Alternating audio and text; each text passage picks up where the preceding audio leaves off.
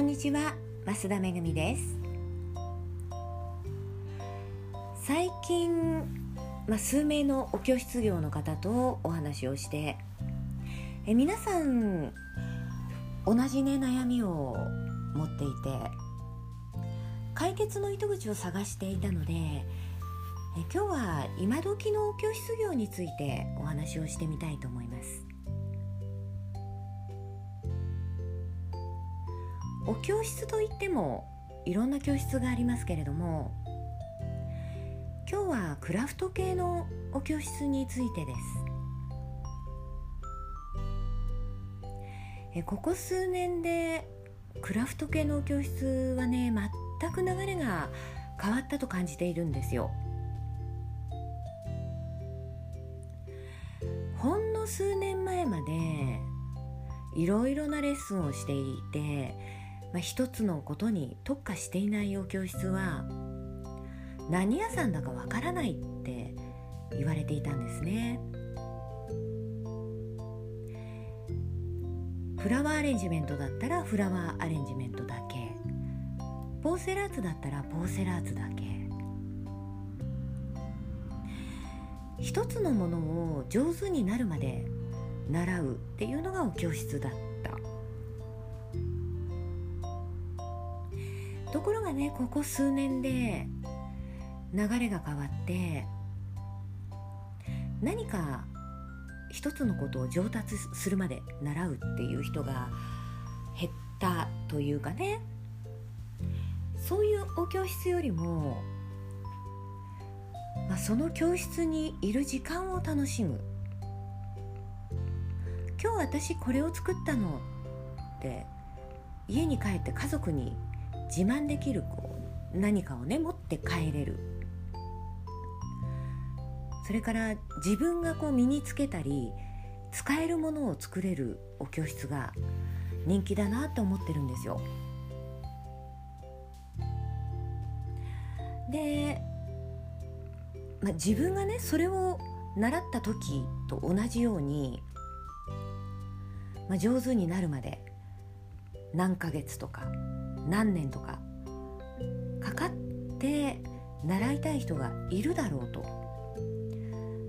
まあ、一つのレッスンにね特化して上達するお教室にこだわっている先生たちは、まあ、これからどうしていったらいいんだろうって迷ってしまっているようなんですね。もちろん今一つのレッスンで生徒さんが来ている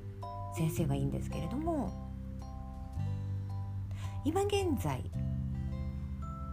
まあ、上達したい生徒さんがほとんど来ていない状態であれば、まあ、方法として導入となる人気のレッスンを取り入れてねまずはたくさんの生徒さんに来てもらう。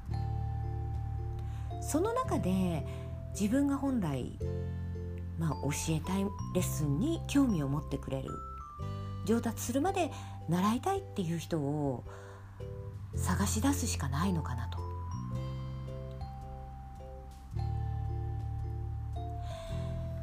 何かの認定講座になりたい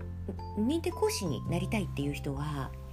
全体の十数パーセントに過ぎないって言われてるんですよね。これだけ世の中に、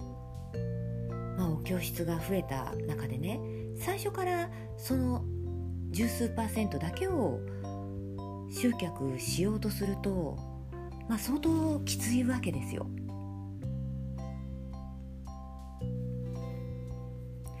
まずはお教室に来てくれる生徒さんを増やす例えば50人来てくれたとしてその50人の中から、まあ、自分が本来やりたいレッスンに興味を持ってくれる人が10人いるとします。その中の、まあ、十数パーセントなので1人ぐらいは認定講座にね進んでくれるかもしれない。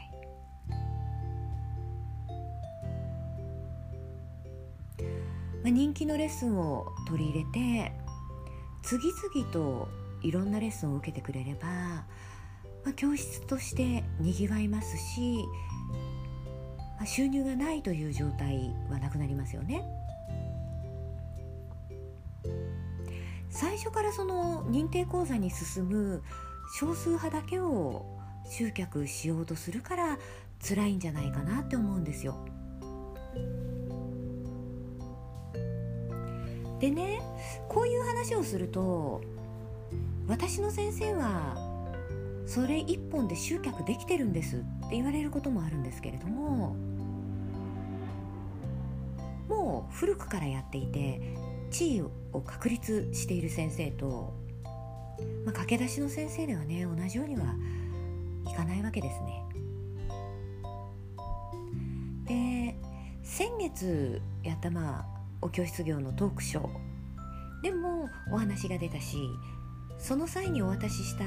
小冊子にも書いてありましたけれども、まあ、多くの女性がやってみたいと思うレッスンをねフロントエンドに持ってきて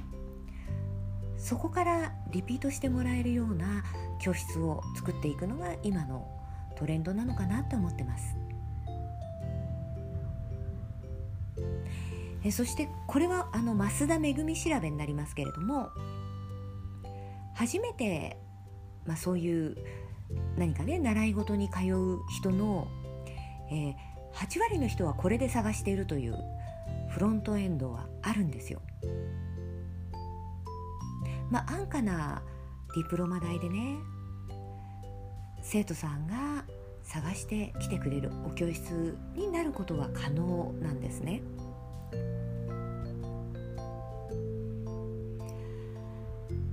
数年前と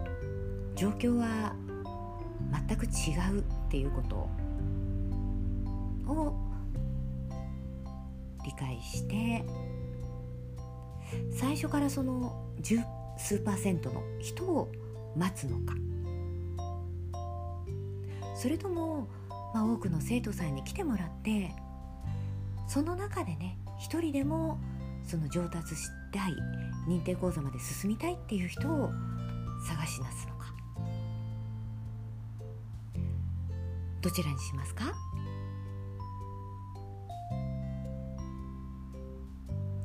ということで、えー、今日はこの辺で終わりにしますね。